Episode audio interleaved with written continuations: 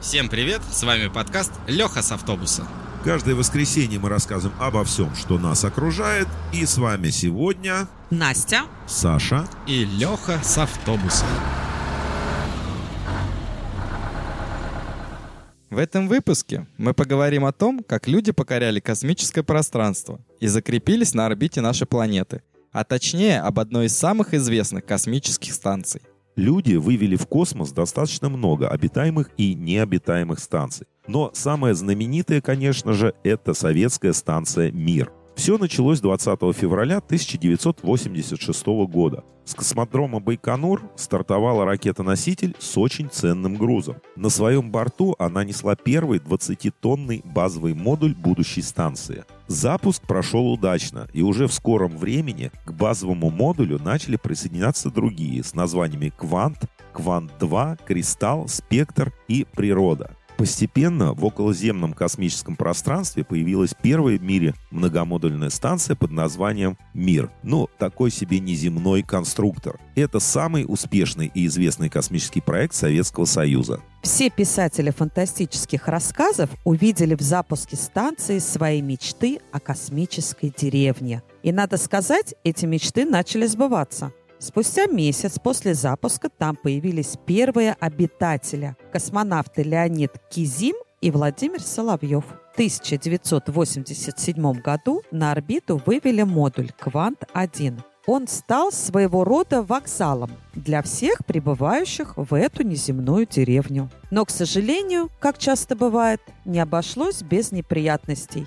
При стыковке модуля со станцией произошла первая внештатная ситуация, из-за которой космонавты незапланированно вышли в открытый космос. Дело в том, что автоматика частично не сработала, и космонавтам пришлось приложить собственные усилия для надежного прикрепления модуля к станции. В июне 1988 года на орбиту доставили модуль «Кристалл». В его конструкции был дополнительно установлен стыковочный узел, с помощью которого, по замыслам конструкторов, должна была происходить стыковка с космическим кораблем «Буран». К сожалению, этот корабль совершил всего один полет в автоматическом режиме без участия пилотов на борту. Полет длился 205 минут. За это время «Буран» сделал два витка вокруг Земли и произвел успешную посадку на аэродроме юбилейный космодрома Байконур. Но, честно говоря, очень обидно, да и не всегда понятно, почему закрывают такие уникальные проекты, тем более при успешных испытаниях. Многие технологии Советского Союза до сих пор остаются единственными в мире. Вернемся все-таки к станции «Мир». В 1990 году в космической деревне побывал первый иностранный журналист – японец Таихира Акияма. Он вел прямые репортажи из космоса, которые транслировались по японскому телевидению. Впоследствии выяснилось, что Таихира страдает космической болезнью. Она очень схожа с морской. В связи с этим его полет в космос был омрачен, и не все планы были достигнуты. В марте того же года на станции «Мир» произошла чрезвычайная ситуация. Космический грузовой корабль «Прогресс» чуть не столкнулся со станцией. Он пролетел всего в нескольких метрах от нее на огромной по земным меркам скорости 8 километров в секунду. Многие специалисты до сих пор уверены, что это было настоящее чудо, ведь последствия аварии могли быть просто катастрофическими. К счастью, все обошлось, и мир продолжил принимать своих жителей. Мир менялся. Произошел развал Советского Союза, что наложило свои отпечатки и на космическую программу в том числе. Многие проекты заморозили, а какие-то и вовсе закрыли. Произошло даже так, что космонавт Сергей Крикалев улетел на станцию из СССР, а вернулся уже в Россию. Но несмотря на все трудности, станция продолжала работать и даже принимать иностранных гостей. Англичанка Хелен Шарман выиграла путевку на станцию «Мир» в национальном конкурсе, где еще участвовало 13 тысяч человек. Таким образом, она стала единственной представительницей Великобритании, которая побывала в космосе. И прожила она на станции целую неделю. Повезло же ей. Я бы тоже поучаствовал в космической программе и полетел бы в космос. Леш, но в нашем рассказе звучит очень просто. Выиграла, улетела. На самом деле, перед полетом в космос она прошла огромную подготовку и совершила огромную работу. Так что она в любом случае молодец. В декабре 1993 года начался эксперимент «Знамя-2». На автоматическом корабле «Прогресс» развернули огромный блестящий парус. С помощью него ученые-конструкторы собирались подсветить затененные участки Земли. Солнце, отражаясь от паруса, подобно большому солнечному зайчику, освещало Землю.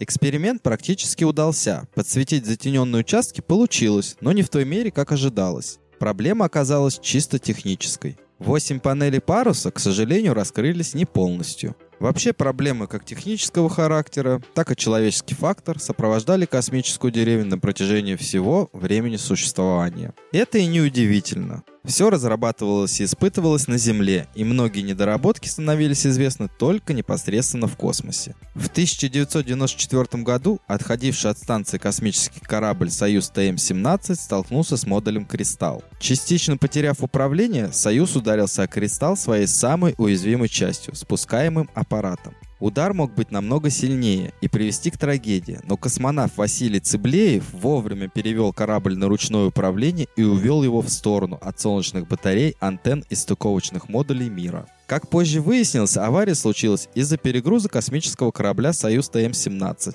Космонавты взяли с собой слишком много сувениров. Это получается как самолеты, возвращающиеся с курортных направлений с перегрузом. Уезжаешь в отпуск с одним чемоданом, а прилетаешь мало того, что с двумя, и еще и прихватываешь с собой кучу подарков и напитков из дьюти-фри. Как оказалось, космонавты тоже не исключение и любят сувенирчики не меньше нас. Хорошо, что в столкновении Союза и мира обошлось без жертв. В 1995 году на российскую станцию «Мир» прилетел американский многоразовый корабль Discovery. Он привез с собой новый стыковочный модуль для приема кораблей НАСА. В мае того же года станция состыковали с новым модулем «Спектр». В нем находилась аппаратура для исследования верхних слоев земной атмосферы, а также для медико-биологических исследований и изучения поведения различных материалов в условиях открытого космоса. Но судьба этого модуля оказалась не очень удачной. Он пережил несколько внештатных ситуаций и одну катастрофу.